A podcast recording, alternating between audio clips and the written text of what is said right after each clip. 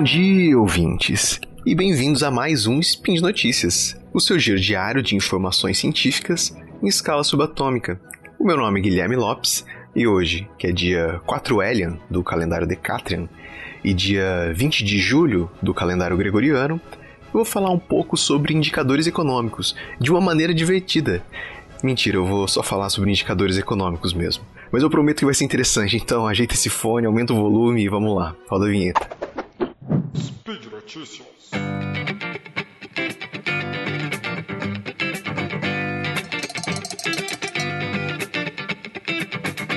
Você já ouviu falar de indicadores econômicos? Olha, talvez não por esse nome, mas você com certeza já teve contato com eles.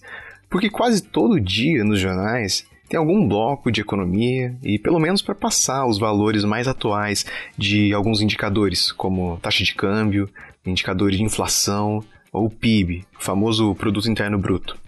Então, por isso eu tenho certeza, ouvinte, que você já ouviu falar de algum indicador. E tem um motivo para esses números serem reportados nos jornais dia a dia.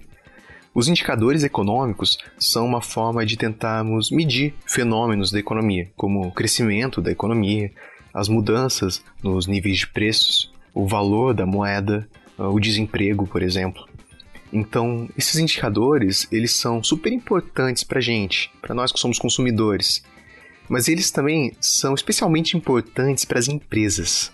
Assim, na verdade, sendo mais específico, o mais importante para elas é a previsão dos valores futuros desses indicadores, porque baseadas nesses, nessas estimativas de 6, 12 ou 24 meses no futuro, as empresas tomam suas decisões. E, sendo empresas, essas decisões elas podem ter uma escala muito grande, envolvendo muita gente ou muito dinheiro.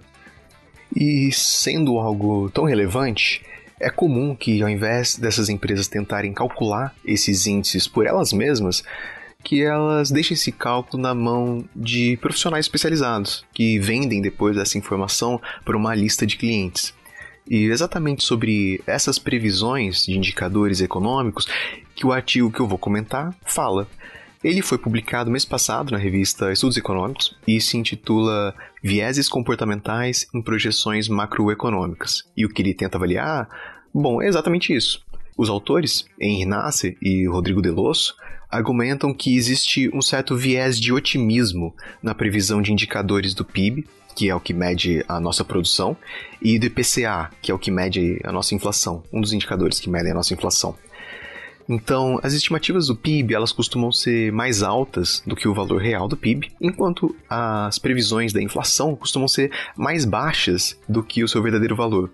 E note que o otimismo está aí, porque seria melhor se tivéssemos um PIB maior, assim como seria melhor se tivéssemos uma inflação menor. E veja bem, o problema não é que as estimativas não estejam certas. Os fenômenos econômicos eles são muito complexos eles são influenciados por milhares de fatores, e isso aqui não é nem uma hipérbole. Então, é normal que essas estimativas não sejam precisas, ainda mais quando elas são longas, assim, para dois anos ou mais. Mas o esperado seria que às vezes as pessoas errassem um pouco para cima e depois um pouco para baixo, e na média que o erro fosse ali próximo de zero. Mas o que acontece não é isso. Sistematicamente, o PIB tem previsões maiores e o IPCA previsões menores do que os seus verdadeiros valores. Curioso, né? E para descobrir isso, os pesquisadores avaliaram em quais anos, em geral, as estimativas foram viesadas para baixo, na inflação, e para cima, no PIB.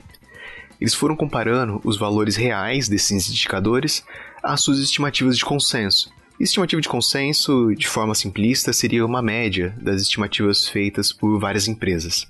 Eles pegaram previsões de bancos, de consultorias, de gerenciador de risco, seguradoras, institutos de pesquisa, tem de tudo. Fazendo isso, eles viram que de 2001 para cá, olhando ano a ano, cerca de dois terços das previsões de PIB são viedadas para cima. E o mesmo, cerca de dois terços das previsões de IPCA são viesadas para baixo. E esses erros vão ficando maiores conforme o tempo da previsão aumenta. Então, começam menores do que um ponto para previsões de seis meses e chegam quase a três pontos em previsões de dois anos. E o que pode explicar esse comportamento? Bom, o estudo propõe e testa algumas hipóteses. mas ele não chega a ser conclusivo sobre isso. Os pesquisadores comentam que isso pode ser uma consequência de uma ancoragem, então que os profissionais se balizem demais por valores passados do PIB do IPCA e eles não façam correções suficientes nos seus modelos. Outra hipótese é de que haja uma estimativa exagerada para previsões melhores, enquanto estimativas piores seriam muito mais conservadoras. Ainda poderia ser que as empresas tivessem incentivos para prever diferente das outras. Pensa assim: se temos muitas empresas fazendo previsões que são razoavelmente próximas umas das outras, se uma empresa faz uma previsão bem diferente, ela chama atenção para o seu produto. E isso poderia ser um incentivo para ela fazer uma previsão diferente e que acabasse caindo num desses nossos casos. Mas isso foi testado no artigo e não se confirmou. Alguém ainda poderia dizer que o crescimento econômico estivesse ligado à inflação alta. Então, sempre que tivéssemos é, valores maiores de crescimento, teríamos valores maiores de inflação também. E que os profissionais normalmente mirassem nesse cenário. Mas não é o que acontece.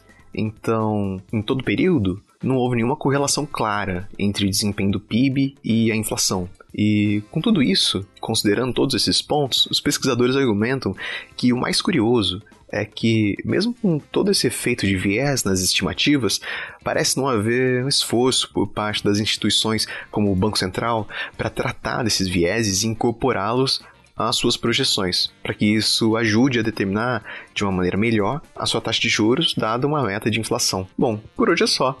Eu lembro que todos os links comentados estão aqui no post. Deixe lá também o seu comentário, seu elogio, sua crítica, sua declaração de amor ou seu meme preferido. E eu lembro ainda que esse podcast só é possível acontecer por conta do seu apoio no patronato do SciCast, tanto no Patreon quanto no Padrim. Um grande abraço, chegando a sua vez, se vacine e até amanhã.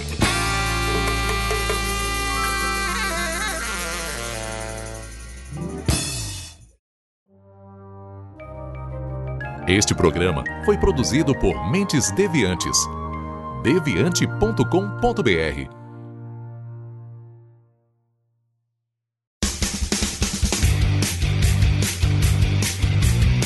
Cortes, edição de podcast.